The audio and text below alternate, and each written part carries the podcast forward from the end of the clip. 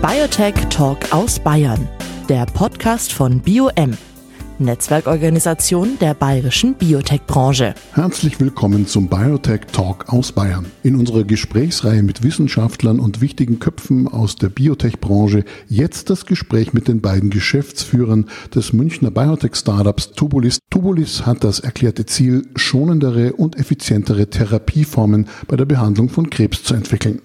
Sogenannte Antikörperwirkstoffkonjugate spielen dabei eine große Rolle. Die beiden Geschäftsführer der Tubulis GmbH auf dem Campus Martinsried, Dr. Dominik Schumacher und Dr. Jonas Elmer-Smits. Jetzt im Gespräch mit Edmund Suchek. Guten Tag, Herr Schumacher. Hallo.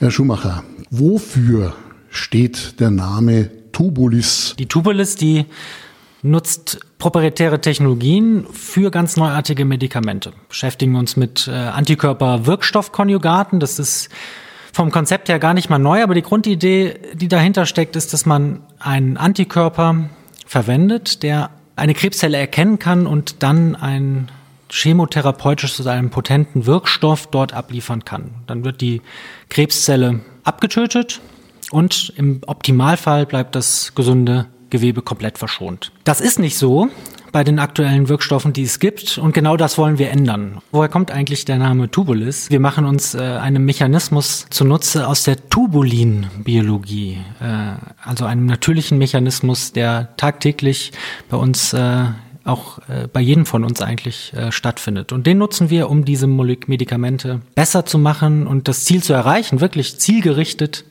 äh, Krebszellen zu, äh, zu adressieren. Gerade am Anfang einer Unternehmensgründung ist ein gutes Netzwerk wichtig. Das weiß man auch aus anderen Branchen. Wie haben Sie die richtigen Kontakte für allgemeine Gründungsfragen sowie zu den Investoren gefunden? Ja, also diese Aussage, dass das ein Netzwerk wichtig ist, das würde ich komplett unterschreiben. Das ist definitiv so und das ist nicht nur irgendwie so eine leere Hülle, die man immer hört, sondern das ist wirklich essentiell. Und das war uns von Anfang an total wichtig, das auch ähm, zu nutzen und aufzubauen. Und wie kommt man dahin? Ähm, ja, das ist ein ganz schön Haufen Arbeit und man muss einfach nicht aufhören, mit Leuten drüber zu sprechen. Ich glaube, das ist ganz wichtig und man sollte auch, äh, oder das, was haben wir immer gemacht, nicht zurückschrecken, äh, dass man auch mal eine negative Meinung hört. Das ist ja auch ganz wichtig. Und ähm, so baut man dann ein, ein Netzwerk auf, äh, immer weiter. Und das ist bei uns war das ein Prozess über viele Jahre. Ja, das, äh, also viele Jahre. Wir haben angefangen als akademische, in einer, aus der akademischen äh, Einrichtung heraus und haben dann eigentlich sofort angefangen, dieses Netzwerk aufzubauen. Gab es zu einem Zeitpunkt auch mal Bedenken, so ein Startup auf die Beine zu stellen, bisschen Bauchschmerzen, dann, oh Gott, was mache ich da? Hatten Sie zwischendurch Zweifel? Gab es kritische Momente? Bedenken gehören äh, dazu. Ich glaube, das ist ein ganz wichtiger Prozess, dass man jetzt äh, Zweifel hat, ob man es weitermacht oder nicht. Vielleicht so weit würde ich vielleicht nicht gehen, aber ich glaube, das ist, und da komme ich wieder zu dem Punkt, den ich eben genannt habe mit dem Netzwerk das ist einfach in dem Moment ganz essentieller Teil für mich äh, immer gewesen und ich glaube, äh, der Jonas sieht das äh, genauso, dass man dann eben sich versucht, die entsprechenden Input von dem Netzwerk zu holen, eine Validierung von außen zu holen ähm, und äh, nach draußen geht und fragt, hey, ist das ist das eine gute Idee oder müssen wir da noch dran feilen an unserem Konzept? Und das haben wir ganz intensiv gemacht, äh, zum Beispiel im Jahr 2016 auch an ähm, einem ja von einem Programm vom EIT Health. Das ist äh, ein äh, europaweites Netzwerk, äh, unterstützt von der Europäischen äh, Union für Life Science Startups.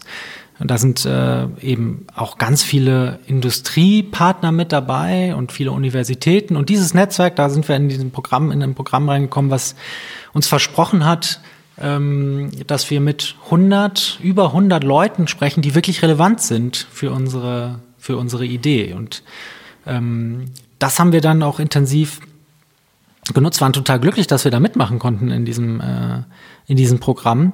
Und da ist äh, unser, unsere Idee von, aus dem Weg von einer, einem wissenschaftlichen Konzept extrem gereift und ist wirklich, äh, hat eine Marktvalidierung auch bekommen. Also wir hatten dann wirklich am Ende auch Leute, die gesagt haben, hey, ich würde da gerne mit euch zusammenarbeiten. Gab es denn auch Input aus dem nicht akademischen Bereich, aus dem nicht Gründerbereich, aus dem nicht Biologenbereich? Ähm, es gab auch Input aus ganz anderen Bereichen. Also äh, zum Beispiel, und das war auch äh, ein wichtiger Lernprozess für uns, ähm, wie man das Unternehmen überhaupt erzählt. Die Unternehmensgeschichte, ja. Und da waren wir äh, unter anderem auch bei BioM haben wir viel Input bekommen, waren äh, bei äh, Seminaren und hatten Training, aber wir waren auch äh, bei diesem IAT Health wieder. Wir waren die einzige Biotech, das einzige Biotechnologieunternehmen. Das andere waren alles Medizinaltechniker. Und die haben am, wir dachten, wir sind schon total gut und wissen ganz genau, jeder versteht, was wir pitchen. Und die haben uns am Anfang immer nur angeguckt und gefragt, was macht ihr? Es hört sich irgendwie echt spannend an, aber ich verstehe gar nicht, was ihr macht. Und dann hat das zwei Wochen gedauert und dann wurden wir irgendwie immer besser. Und ich würde sagen, das ist ein Prozess, den wir auch heute noch gehen. Also wir lernen jeden Tag dazu, wie wir besser unsere Geschichte erzählen. Und das ist etwas, was ganz, ganz essentiell ist, glaube ich. Fühle ausstrecken.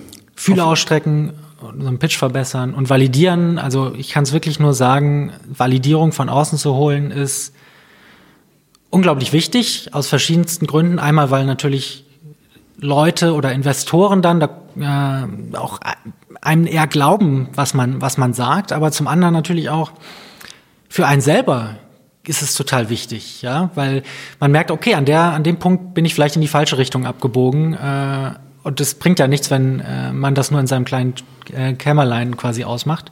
Also fürs eigene Standing. Fürs eigene Standing und aber auch für, für die ganze Firma, weil die ganze Firma natürlich äh, daran wachsen kann, wenn ähm, ja, wenn man von außen von Leuten, die das schon mal gemacht haben oder die wirklich Wissen haben in dem Bereich, Input bekommt. Das kann durchaus auch eine andere Branche sein. Das kann auch unbedingt äh, eine andere Branche sein. Es kommt natürlich auf die Frage an, die man stellt, aber äh, ganz unbedingt, ja. Die Entwicklung von Medikamenten ist ja durchaus langwierig und kostenintensiv. Dies schreckt viele Investoren ab. Sie erreichten 2020 eine Serie A-Finanzierung in Höhe von 10,7 Millionen Euro.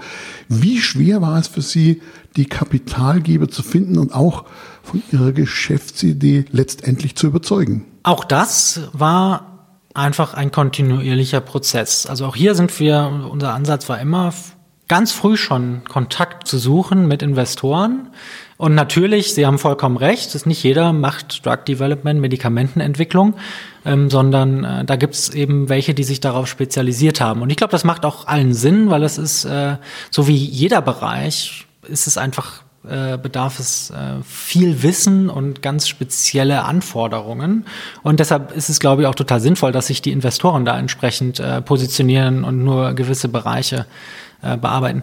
Aber das war uns eben auch wichtig, wie ich sagte, dass wir da schon äh, intensiven Kontakt haben. Und die haben dann auch gesehen, wie sich die Firma entwickelt, weil die Geschichte, die wir ähm, oder die Tubulis, wie sie war, 2016 oder 2017, das war dann nicht die Tubulis, ähm, die dann 2020 die äh, Serie A Finanzierungsrunde geschlossen hat.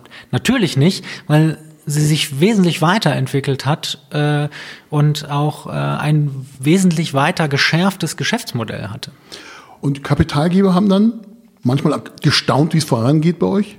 Ich glaube, sie haben schon geschätzt, dass wir diese Weiterentwicklung machen und dass wir auch nicht davor zurückschrecken, diese Weiterentwicklung zu machen und uns eben auch das entsprechende Know-how äh, die, das Wissen reinzuholen, eben durch die Validierung, aber eben auch zu sagen, hey, wir haben hier noch eine Lücke äh, im, äh, im Team, im Management, die besetzen wir jetzt. Äh, und ich glaube, das ist äh, auch einer der Aspekte, warum wir dann am Ende erfolgreich waren. Und der Glaube an die Idee ist natürlich ganz wichtig, auch von außen, dass sie sagen, ah, da gibt's jemand, der, der glaubt wirklich an uns, an die, an die Idee, was wir vorhaben. Ja, ich glaube, das ist natürlich äh, Grundvoraussetzung, dass man eine Technologie hat, die äh, wirkliches Potenzial birgt. Aber das reicht eben nicht nur, sondern eben auch, dass man eine, ein überzeugendes Konzept hat, wie nutze ich denn diese Technologie und wie möchte ich sie im Markt platzieren? Wie möchte ich mit dieser Technologie wirklich dazu beitragen, dass wir am Ende des Tages bessere Medikamente haben und äh, den Patienten äh, einen Mehrwert generieren können? Sollte man ständig drüber nachdenken, natürlich mit der Formulierung da sollte man ständig drüber nachdenken und das ist, glaube ich, auch ein, einer unserer Kerntreiber. Eben das, das ist, das ist der Grund eigentlich, warum wir angefangen haben damit oder ich angefangen habe damit, die Idee, dass man eben äh, etwas Eigenes schaffen kann und das translatieren kann. Was war bisher Ihre größte Hürde, die Sie erfolgreich gemeistert haben? Ich glaube nicht, dass es eine einzelne große Hürde gab, sondern es ist, äh, es gibt viele Hürden, es gibt viele Dinge, es gibt viele Aufs und Ups. Äh, wenn man ein Unternehmen aufbauen möchte, ein Biotech-Unternehmen aufbauen möchte. Und ähm, da ist es einfach immer wichtig, äh, zumindest für mich ist es immer wichtig, sich genau zu überlegen, okay, was, was ist denn jetzt zum Beispiel schiefgelaufen oder warum, ähm, was hätten wir besser machen können, wie hätten wir das anders äh, angehen können und dann am Ende des Tages ist es bisher immer so gewesen, eine Tür schließt sich und eine andere öffnet sich. Und ähm, das ist auch das, was ist anstrengend, das muss ich ehrlich sagen, aber es macht auch Spaß. Welche Meilensteine oder nächste große Schritte haben Sie geplant? Beziehungsweise haben Sie sich für die nächsten ein bis zwei Jahre vorgenommen, mal als Zeitraum? Ich möchte noch gar nicht von fünf bis zehn sprechen oder haben Sie auch weiter nach hinten entferntere Ziele? Ähm, ich glaube, das äh, große Ziel habe ich äh, eben schon genannt, dass wir eben Medikamente entwickeln, die äh, Patienten wirklich einen Mehrwert bieten können und die diesem Format der Antikörperwirkstoffkonjugate auch dann äh, wirklich das Pot oder dem verleihen, was sie eigentlich versprechen. Das ist unser unser großes Ziel. Was wir äh, jetzt machen, ist, dass wir unsere Technologie weiter ausbauen, unsere Plattform weiter ausbauen. Wir entwickeln eigene äh, Medikamente und bringen die äh, in Richtung äh, in Richtung Klinik und da geben wir äh, auch ganz viel Gas, damit wir dann auch wirklich äh, sehen können in Patienten, äh, was für einen Mehrwert wir generieren. Sie sind der CEO, der Chief Executive Officer. Was ist Ihre Aufgabe in dem Konsortium sozusagen Tubulis? Meine Aufgabe ist äh, unter anderem die Kommunikation nach außen, die, die Fäden auch nach innen zusammenzuhalten und äh, zusammen mit äh, Herrn Hemmers-Metz äh, die Strategie äh, auszuarbeiten und den, den, die, die lange Strategie auf lange Sicht zu fahren. Das äh, sind so meine Kernaufgaben, ja. Der zweite Teil der Geschäftsführung, Dr. Jonas Elmers-Metz. Ja, guten Tag, freut mich sehr. Hallo. CSO. Jetzt haben wir gerade gefragt, was der CEO ist. Jetzt erklären Sie bitte nochmal kurz den CSO in der Firma Tubulis. Äh, als CSO äh, bin ich dafür verantwortlich, also generell alle wissenschaftlichen Aktivitäten in der Firma zu überblicken und auch zu steuern und ähm, zusammen mit äh, dem Dominik die wissenschaftliche Strategie auch äh, festzulegen. Und ja, ich bin so der Hauptansprechpartner nach innen, würde ich mal sagen. Ähm, äh, also der Hauptansprechpartner für die Mitarbeiter auch. Sie haben ein Team, wir haben im Vorgespräch ungefähr zwölf Leute identifiziert. ja, ganz genau. Also es sind jetzt äh, aktuell acht Laborwissenschaftler, die äh, unsere verschiedenen äh, wissenschaftlichen Aktivitäten durchführen. Äh, neben dem Dominik und mir dann noch der Ingo Lerke als äh, Chief Business Officer, der in Köln ansässig ist äh, was aber in Zeiten von Zoom und Teams überhaupt kein Problem ist. Äh, und ansonsten verstärken wir uns jetzt äh, fortlaufend eigentlich, was natürlich durch die Serie A-Finanzierung in Gang gesetzt worden ist. Können Sie uns noch etwas ausführlicher die Besonderheit Ihrer Technologieplattform erklären und was sie für die Behandlung von Patienten bedeutet? Die Wirkstoffklasse, die wir bearbeiten, sind die Antikörper-Wirkstoffkonjugate. Das heißt, äh, in dem Fall haben wir relativ komplexe Biomoleküle, die bestehen aus einem Antikörper, der hat in dem Kontext die Funktion, einen chemotherapeutischen Wirkstoff an der Zielzelle, an der Tumorzelle abzuliefern. Und die große Herausforderung besteht darin, diesen chemotherapeutischen Wirkstoff äh, sicher und stabil am Antikörper anzuheften.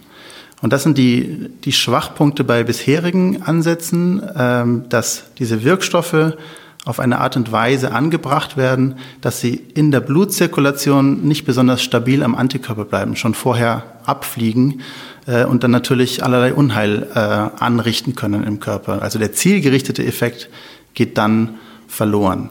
Mit unserer Technologie äh, ist es jetzt möglich, dass wir den Wirkstoff sehr viel äh, stabiler und sicherer und fester am Antikörper anheften können und somit die, das Abliefern des Wirkstoffs an der Zielzelle, also an der erkrankten Tumorzelle, effektiver gestalten können. Jetzt die Frage natürlich äh, mehr zum Gründertum. Sie sind beide Gründer von Tubulis. Kannten Sie sich bereits vorher? Und äh, wie sind Sie zusammengekommen? Wie, wie sagt man, ja, komm, lass uns mal Tubulis auf die Beine stellen? Das war letztendlich ein Zufallsprodukt, äh, muss man sagen. Also wir sind über ein akademisches äh, Kooperationsprojekt zueinander gekommen, das unsere beiden damaligen Chefs, äh, Lehrstuhlinhaber, initiiert haben.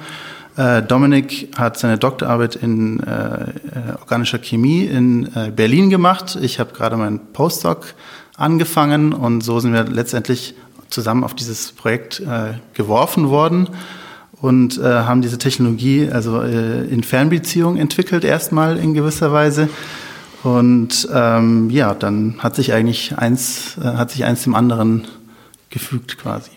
Was war der Schlüsselmoment? Wann haben Sie gesagt, jetzt machen wir's?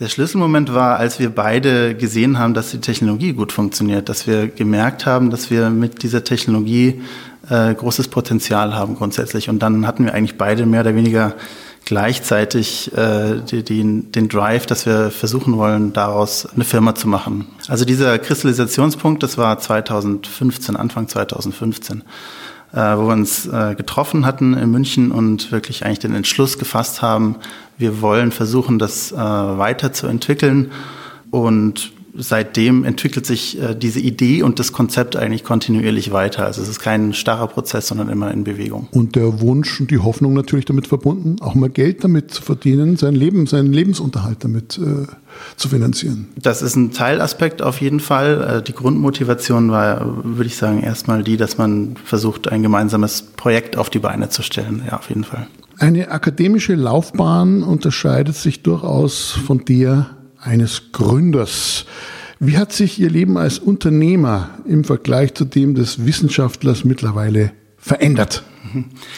Ich würde sagen, beide äh, Karrierewege sind äh, sehr reizvoll, äh, unterscheiden sich aber schon sehr deutlich. Äh, und ich, ich, würde sagen, der Hauptunterschied ist, ist, dass es in einer wissenschaftlichen Karriere sehr, sehr schwierig ist, ein gemeinsames Projekt aufzubauen. Und das ist vielleicht was, was in der Biotechnologie auch relativ einzigartig ist, dass man äh, das zusammen machen kann, vielleicht sogar zusammen machen muss, äh, um, um wirklich Erfolg, erfolgreich zu haben. Das ist der große Reiz, finde ich. Da frage ich gerne auch nochmal Ihren Kompagnon, den Dr. Dominik Schumacher. Herr Schumacher, gleiche Frage an Sie. Eine akademische Laufbahn unterscheidet sich äh, von der eines Gründers. Wie hat sich Ihr Leben als Unternehmer verändert? Ich glaube, der, der Grundaspekt, der vielleicht anders ist, ist, äh, dass äh, als Wissenschaftler da äh, dreht sich halt alles um die Wissenschaft. Da dreht sich alles um die Forschung und äh, neue Dinge zu entdecken, die vielleicht auch gar nicht äh, im ersten Moment relevant sind für den Markt. Und das ist natürlich als Unternehmer bisschen anders. Da hat man sofort von, am, im ersten Moment äh, den Marktgedanken mit dabei und versucht und überlegt, wie platziere ich äh, eigentlich meine Idee oder meine Entwicklung. Und das ist ein, ein, großer Unterschied. Es spielen ja auch viele Dinge des täglichen Lebens eine große Rolle, ganz banal. Von der, von der Brotzeit der Mittagspause über den Locher, über den Stempel der Firma und was auch immer. Die, Web, die Website, alles muss gemacht werden. Klar, wobei ich glaube, das ist auch immer wichtiger im Bereich der Wissenschaft. Also ich glaube, die äh, sozialen Medien oder Internetauftritte, äh, das hat überall, ist überall wichtig und überall gleich wichtig. Deshalb, ähm, ich glaube, die, der Blickwinkel ist ein bisschen ein anderer, aber äh, von äh, den äh, Intensitäten der Aufgaben, die man trifft, ist es wahrscheinlich gar nicht so unterschiedlich. Die Frage, die ich auch gleich dem Kollegen nochmal stellen werde, ein eigenes und vor allem erfolgreiches Unternehmen zu gründen, ist der Traum vieler. Was würden Sie rückblickend anders machen und was genauso wieder? Welche Empfehlungen, wenn es überhaupt welche gibt, würden Sie angehenden Gründern mit auf den Weg geben? Also ich glaube, ähm, wenn ich, wenn ich überlege, was würde ich anders machen. Ich, vielleicht fange ich mal damit an zu sagen, was würde ich wieder so machen oder welche tollen Sachen haben wir eigentlich hier äh, in Deutschland. Ich, es gibt in Deutschland wirklich ganz tolle, exzellente Programme, die von der Regierung installiert sind. Äh, da spreche ich jetzt zum Beispiel auch vom M4-Programm von äh, BOM, die ermöglichen, einem Herrn Helmer Smets und mir äh, ein Projekt aus der akademischen Ecke raus zu translatieren und uns die Zeit geben, das so weit zu bringen, dass dann ein Investor sagt, jetzt investiere ich da rein. Denn zwischen akademischem Status und äh, dem Status, wenn dann eine Finanzierungsfertig ist, da ist eine große Lücke. Und das würde ich jedem empfehlen, diese einzigartigen Chancen, die wir hier haben in Deutschland, unbedingt zu nutzen. Sie haben es gerade angedeutet, Sie fühlen sich also von äh, der Institution BioM zum Beispiel gut unterstützt. Absolut, total. Äh, ich glaube, wir können uns hier in München total äh, glücklich schätzen, dass wir äh, so eine Institution haben, die auch dieses Netzwerk, was ich eben ja schon meinte, was so wichtig ist für uns auch gewesen ist, äh, zu nutzen. Und ich glaube, und jetzt komme ich zu dem Punkt, was würde ich anders machen? Ich würde noch viel früher damit anfangen, Leute zu fragen, äh, was halten sie eigentlich von den Ideen? Die Frage auch nochmal an den Kollegen Jonas Helmers-Metz. Ein eigenes und erfolgreiches Unternehmen zu gründen, wollen viele, was würden Sie rückblickend anders machen? Anders machen würde ich, glaube ich, rückblickend nicht allzu viel. Ähm, ich denke, das war schon alles ganz, ganz okay, so wie es bisher gelaufen ist. Ähm, ich denke, was, was halt sehr, sehr wichtig ist, was ich vielleicht zukünftigen Gründern mit auf den Weg geben würde, ist, dass man eine gesunde Mischung aus äh, Scheuklappen und Sturheit äh, auf der einen Seite mitbringt, aber auch Flexibilität und die Fähigkeit, rechts und links zu gucken wo, wo man sich verbessern kann und äh, welche Aspekte mitzudenken sind. Äh, ich denke, das ist einfach diese so eine Grundhaltung, die braucht man in gewisser Weise. Sie haben mir meine letzte Frage schon vorweggenommen, die Empfehlungen für die angehenden Gründer, die sich den Erfolgsweg von Tubulis anschauen und sagen, so möchte ich es auch machen. Ja, genau, in die, in die Richtung würde ich sagen. Vielen Dank, Dr. Dominik Schumacher und Dr. Jonas Helmers-Metz, die beiden Geschäftsführer der Tubulis GmbH auf dem Campus Martinsried bei München. Biotech Talk aus Bayern, der Podcast von BioM, Netzwerkorganisation der bayerischen Biotech-Branche.